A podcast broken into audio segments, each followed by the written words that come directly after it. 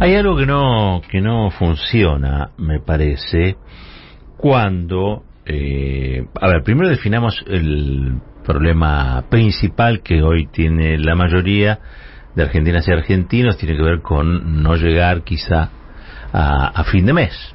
El tema de la inflación devora el poder adquisitivo del salario y este el mes se ha convertido en qué cosa vamos suprimiendo, ¿no? ¿Qué cosa vamos suprimiendo en esta primera semana, esta segunda semana, esta tercera semana para llegar más o menos este armado? Esto obviamente entre los que llegan. Hay millones que ni siquiera llegan. Hay millones en la Argentina que si no recibieran la, una ayuda alimentaria del Estado eh, no podrían no podrían garantizarse siquiera las cuatro comidas básicas. Eh, esto tiene este, claramente em, responsables, ¿sí? Ahora, lo que yo estaba observando hoy es en la pulseada, en la pulseada sobre el sentido de quiénes serían estos responsables, cómo juega eh, la comunicación tradicional, la comunicación hegemónica, o como lo quieran llamar. Eh, porque el presidente termina finalmente siendo objeto de, de, la, de la crítica cuando muy probablemente su hacer o su deshacer lo tenga como responsable. Ahora, la verdad, acá operan otros factores. La condición oligopólica de todas las cadenas alimentarias, las condiciones de abuso, la especulación. Digo, hay varias cuestiones que explican, si se quiere, el incremento, la guerra no es un tema menor, no es un tema menor, no se habla de eso, ¿no? Pero bueno, el presidente dio una entrevista y en esa entrevista habló de que de los diablos que suben los precios y también dijo que la inflación tenía mucho de autoconstruida y nada, le saltaron a, a la yugular todos, ¿sí? A ver, vamos de vuelta. El principal problema es la inflación que devora el poder adquisitivo del salario. ¿Estamos de acuerdo? Hasta ahí estamos de acuerdo. Bien. Si el presidente considera que son este, personas este, demoníacas las que suben los precios, eh, lo que se espera es que se actúe en consecuencia. ¿No? Este, algún tipo de exorcismo al salario, no sé, algo hay que practicar allí. Em, y con respecto al tema de la inflación autoconstruida, yo entiendo lo que quiso decir, o me parece que entiendo lo que quiso decir Alberto Fernández, pero cuando la comunicación es tan concentrada, la verdad es que regalar algunas palabras no es lo más aconsejable. Está bien, digo, digas lo que digas, así digas una genialidad, van a hablar en contra tuya. O sea, te plantean en la cancha del sentido eh, una inclinación de, de, 45 grados eh, a su favor. Entonces, digas lo que digas, seas el tipo más brillante del planeta, el más lúcido, seas un Messi en tu forma de pensar, eh, vas a jugar como un patadura, porque te hacen jugar como un patadura. Y eso no es un tema menor. Por eso Cristina, en su momento, eh, trató, para garantizar que el mandato popular, la voluntad popular, se expresara en la gestión diaria, mandó una serie de políticas a, o mejor dicho, pensó, proyectó, impulsó una serie de políticas que, como ustedes saben, están encadenadas. O sea, si vos querés bajar los precios, tenés que hacer una reforma judicial. Si querés hacer una reforma judicial, tenés que hacer una reforma mediática. Si querés hacer reforma política, primero tenés que hacer las otras dos cosas.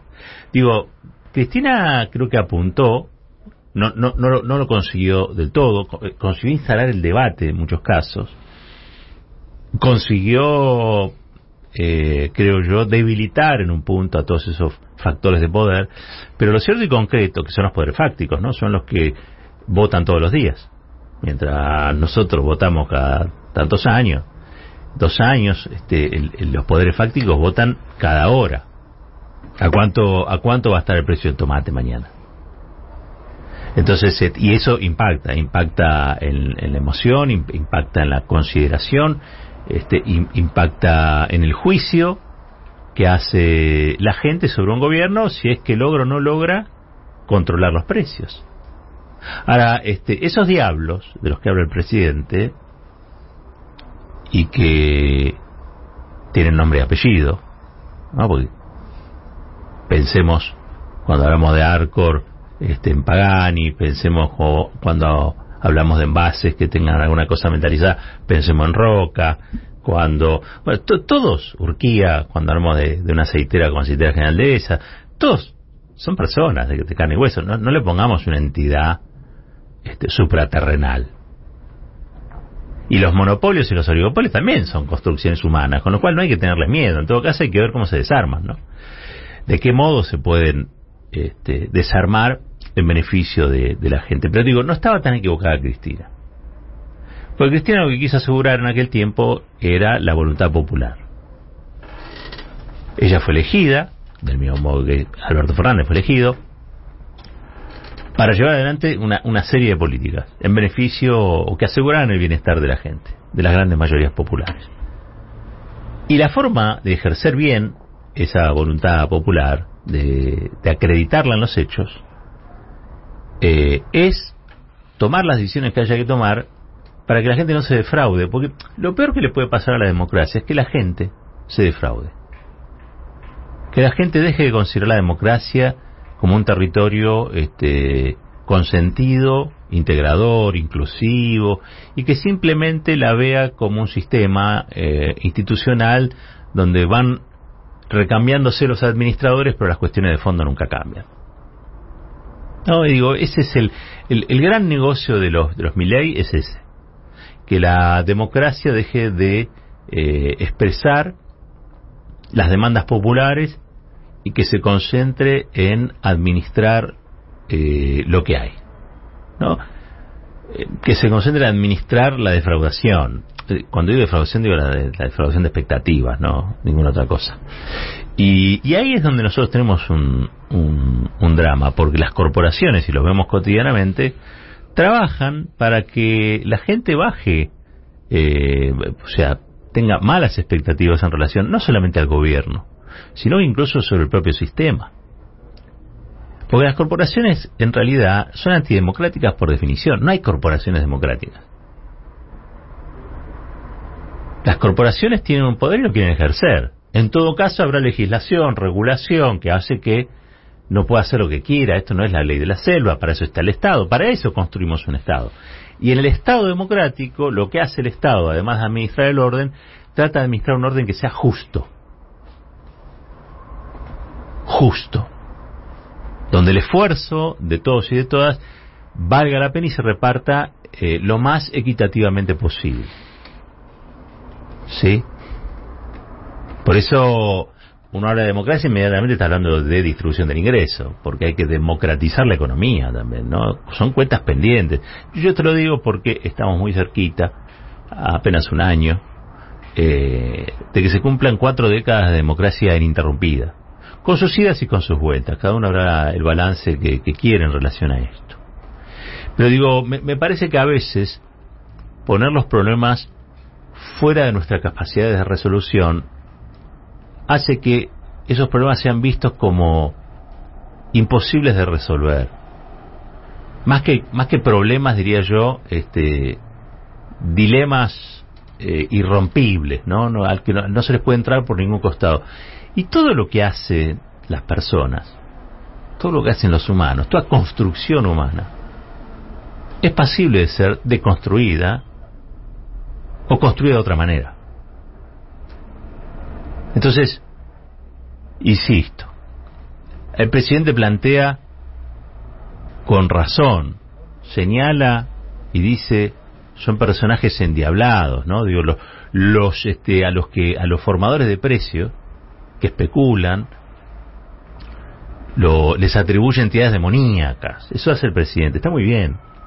Ahora, la verdad se ha dicho, tenemos que bajar a tierra eso. Entonces, no son diablos, o no serían diablos, sino son oligopolios. Y lo que hay que hacer, o debería hacerse, es democratizar la economía, desmonopolizar la economía. Y es cierto, no se hace eso de un día para otro. No se hace eso de un día para otro. Aparte, es muy difícil desmonopolizar la economía si no desmonopolizar la comunicación. Es muy difícil si no asestás también un duro golpe democrático, escúchese bien lo que digo, democrático, al Poder Judicial. Porque el Poder Judicial tiene la puerta abierta, usted sabe, ¿no? Digo, tiene la puerta abierta y revolea, ¿se acuerdan del disco, disco Pepsi? Bueno, revolean paros, así, este, o, o medidas judiciales de ese tipo, a todos aquellos que desde las corporaciones van a, a solicitarlo, ¿no? Tenemos un, un, un, poder judicial que es sordo a los reclamos populares, pero que es hipersensible a los pedidos corporativos. Ahora, lo que no podemos hacer nosotros es decir, bueno, este, la corte es mala. Bueno, si es mala hay que cambiarla. No, pero no podemos. Bueno, habrá que ver cómo se generan las condiciones para que eso este, se pueda poder.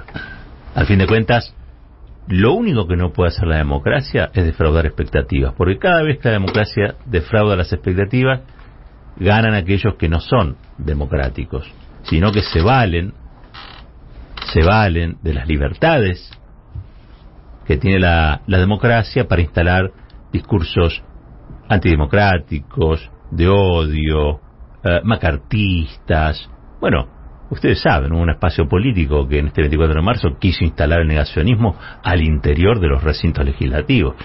Por suerte todavía la democracia tiene reflejos, ¿no?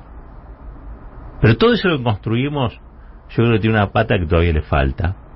Y es la, la pata que tiene que garantizar que las expectativas se cumplan. Que cuando vengan los agoreros y siempre digan con la democracia no se puede, alguien les diga sí se puede, porque pudimos hacer esto, aquello o lo otro. Eso creo que es lo más importante a destacar Podría haber estado hablando aquí de múltiples internas, que las hay y muchas a la vez. Me interesó remarcar esto, la necesidad que tenemos de reflexionar a cuatro décadas de, de iniciado sobre nuestra democracia. ¿Para qué queremos la democracia? ¿Por qué es el mejor sistema que hasta ahora concebimos? ¿Y hasta qué punto estamos dispuestos a bancarnos las tensiones que la voluntad popular exige para no perder la fe ya no en Dios, en entes celestiales o demoníacos, sino en las personas, de carne y hueso.